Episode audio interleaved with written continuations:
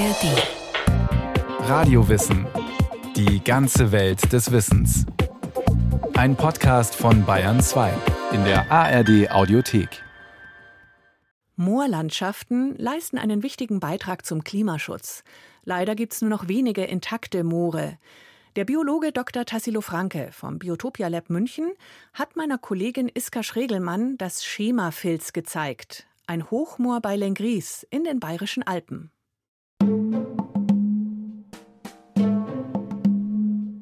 Moore sind sehr, sehr empfindliche Ökosysteme. Dieses Moor liegt eigentlich wie so ein großes Brot mitten in der Landschaft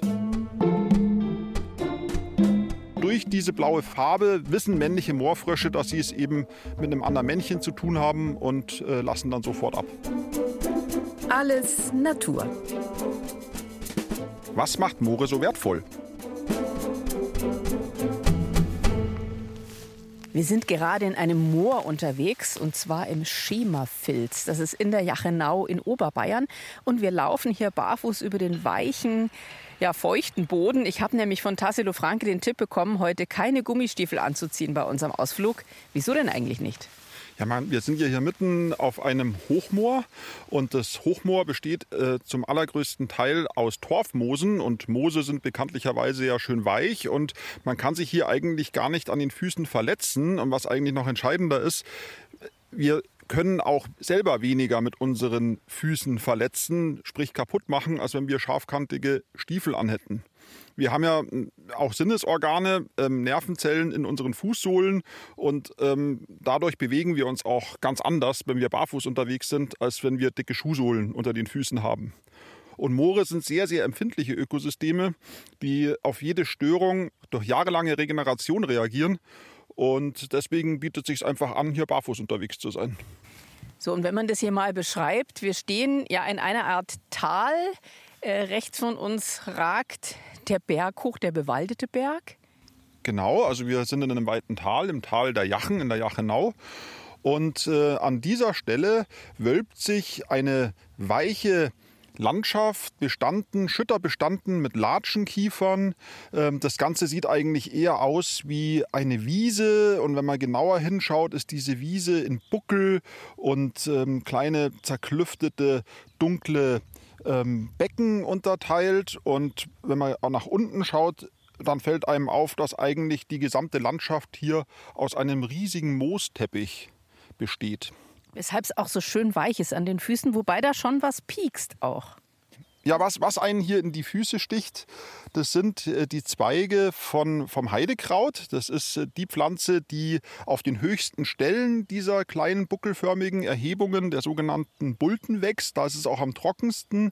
Und äh, die hat kleine Zweige und die spürt man natürlich dann unter seiner Fußsohle.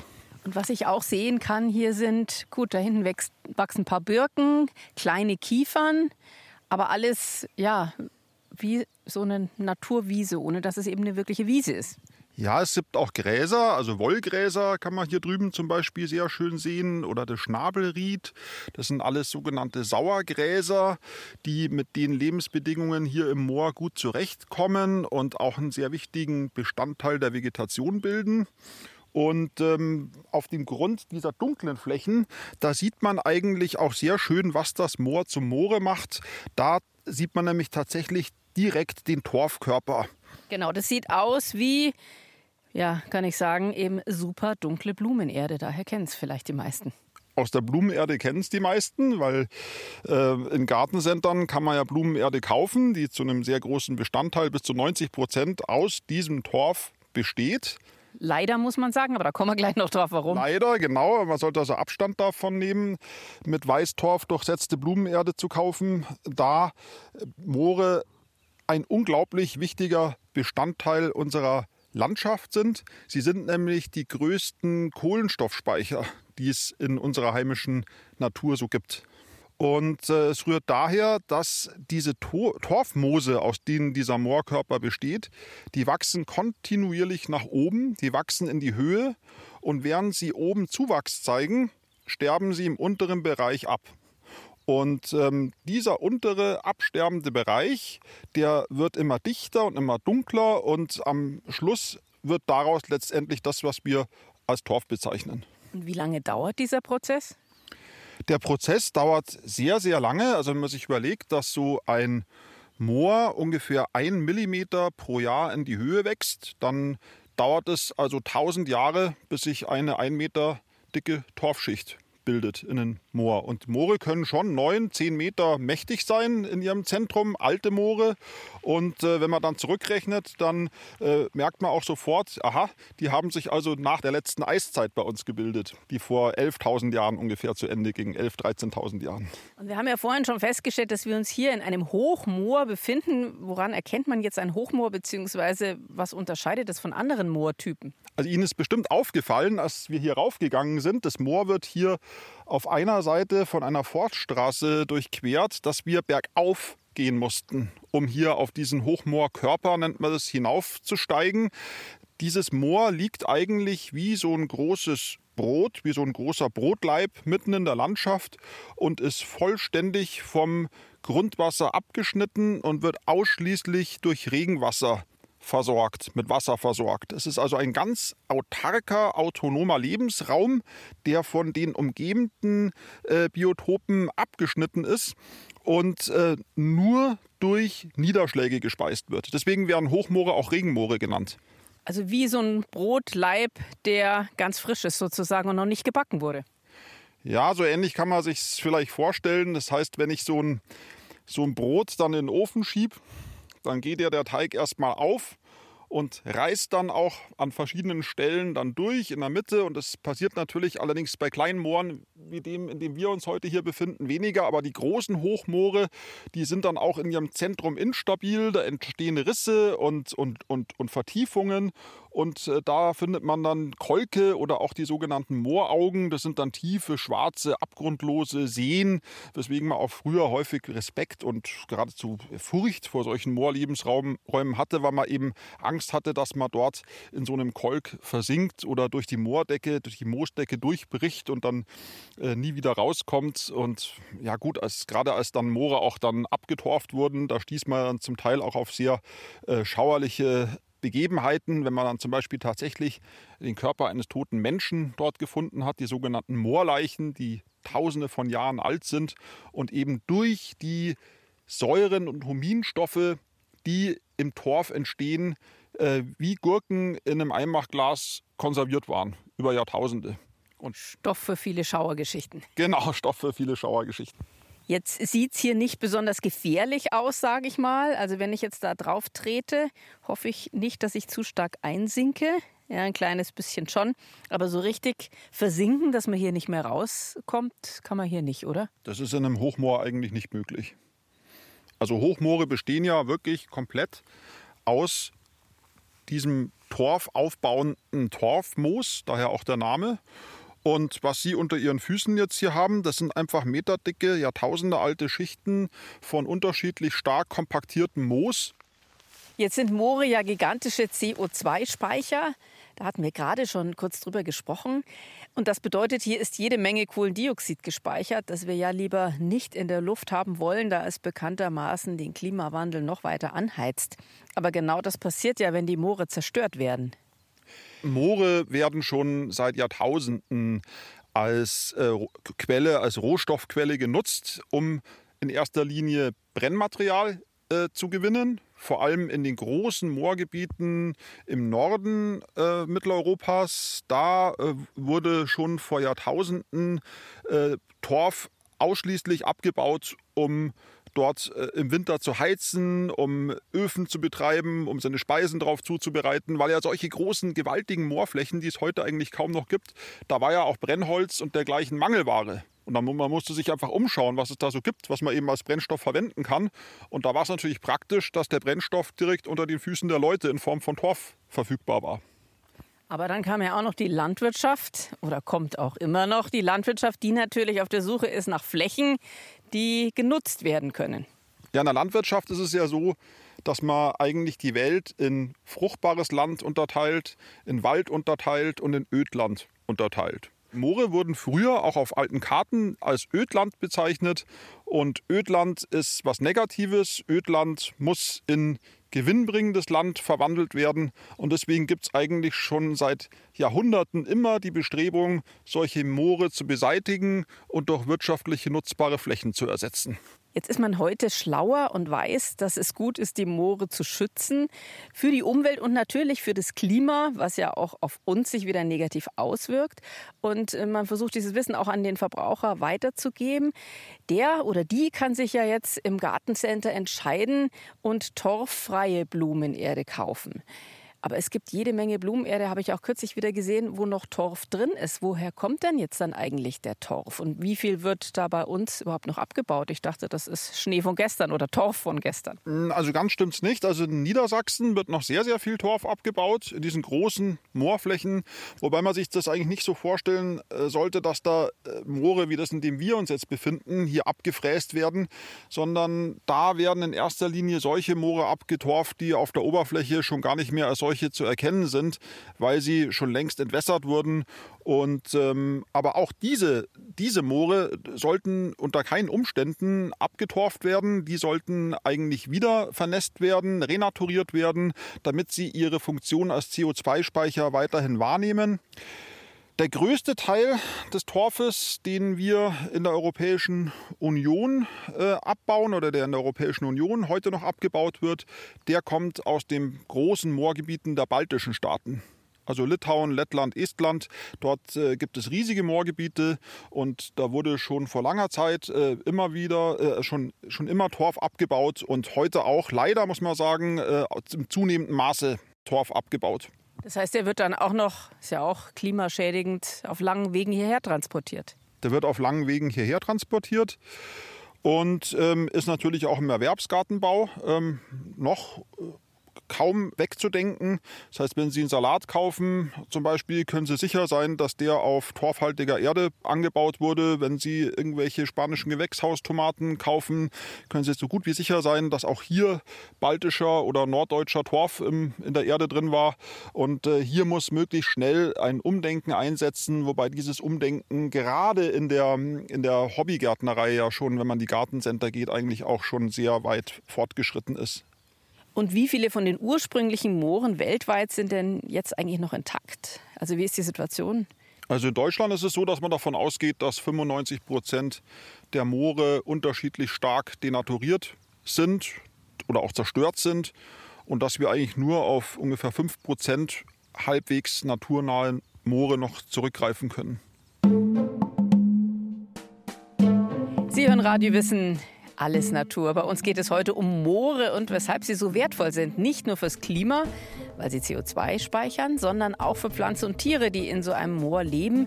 Wer oder was wächst, kreucht und fleucht, zum Beispiel hier im Schemafilz Hochmoor in der Jachenau. Das möchte ich vom Biologen Tassilo Franke wissen. Was lebt hier so?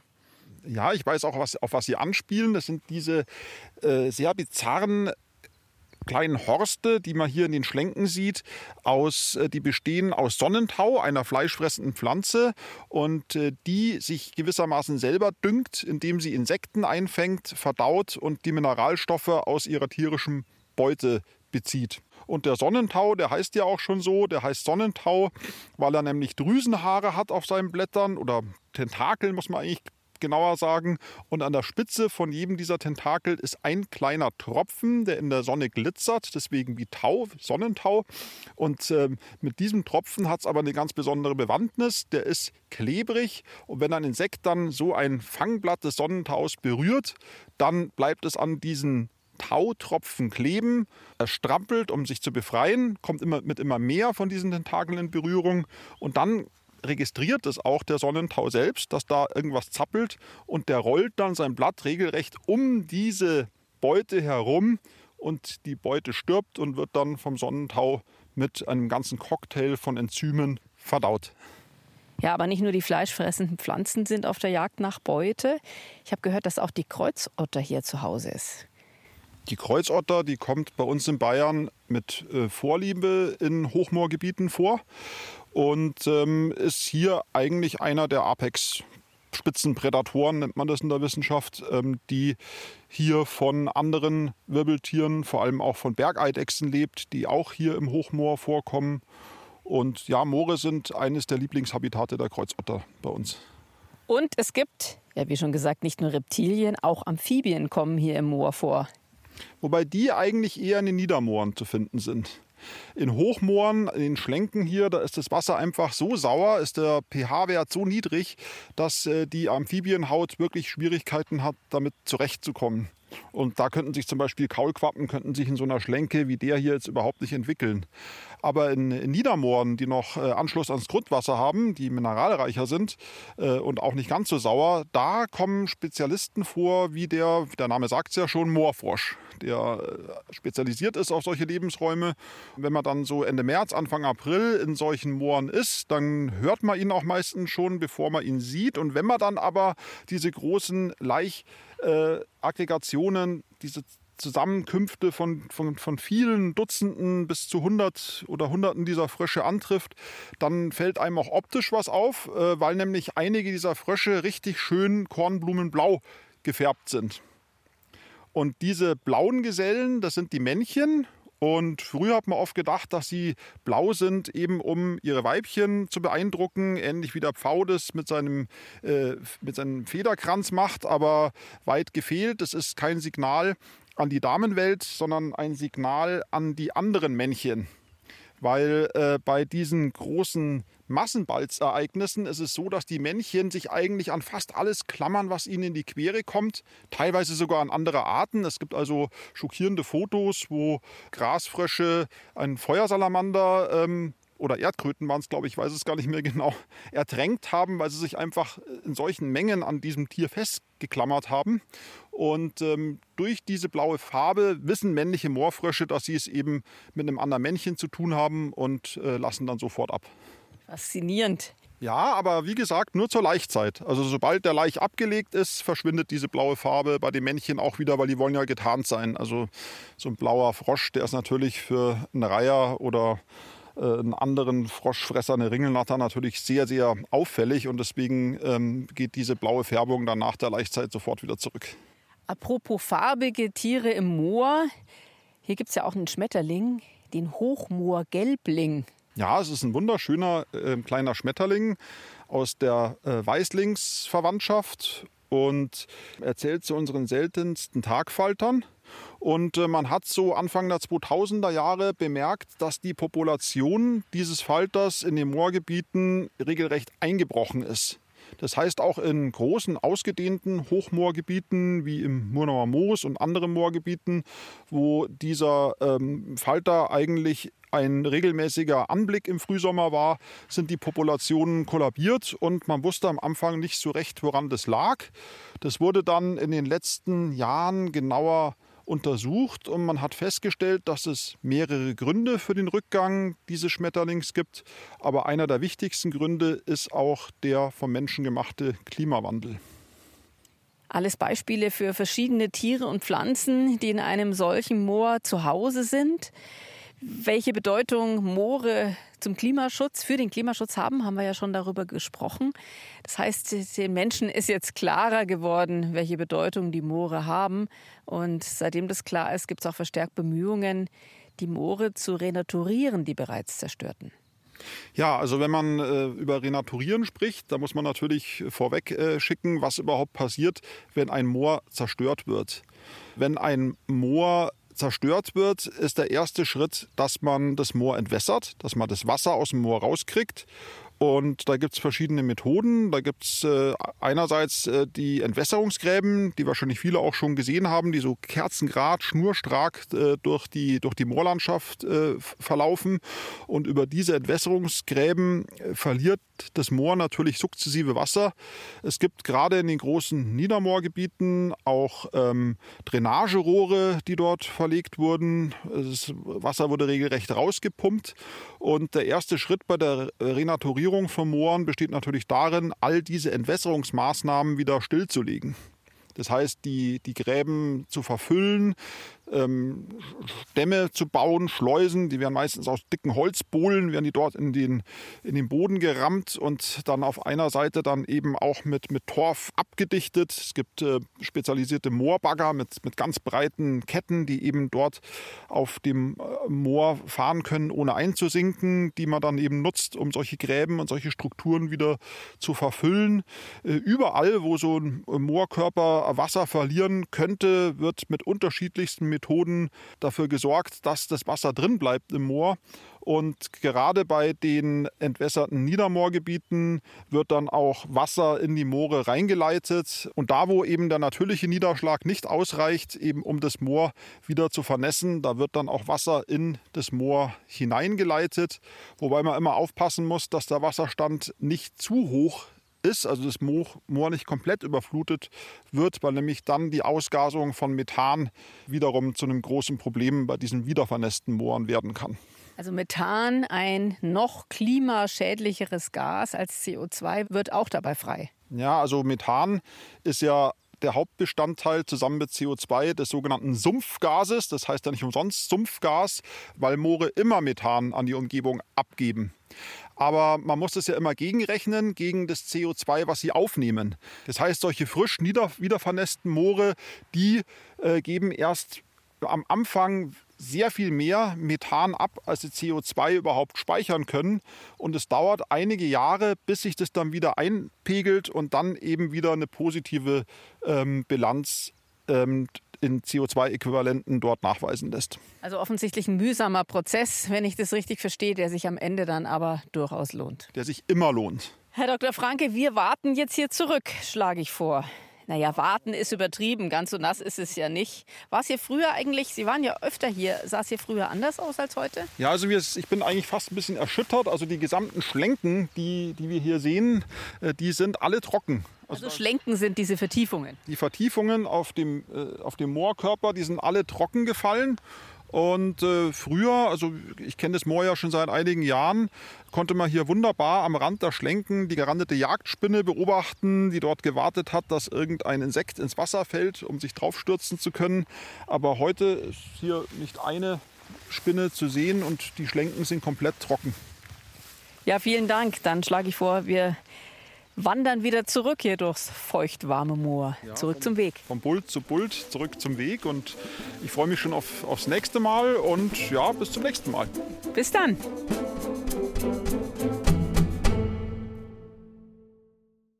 Iska Schregelmann war mit dem Biologen Tassilo Franke vom Biotopia Lab im Schemafilz unterwegs, in einem Hochmoor in der Jachenau in den Bayerischen Alpen.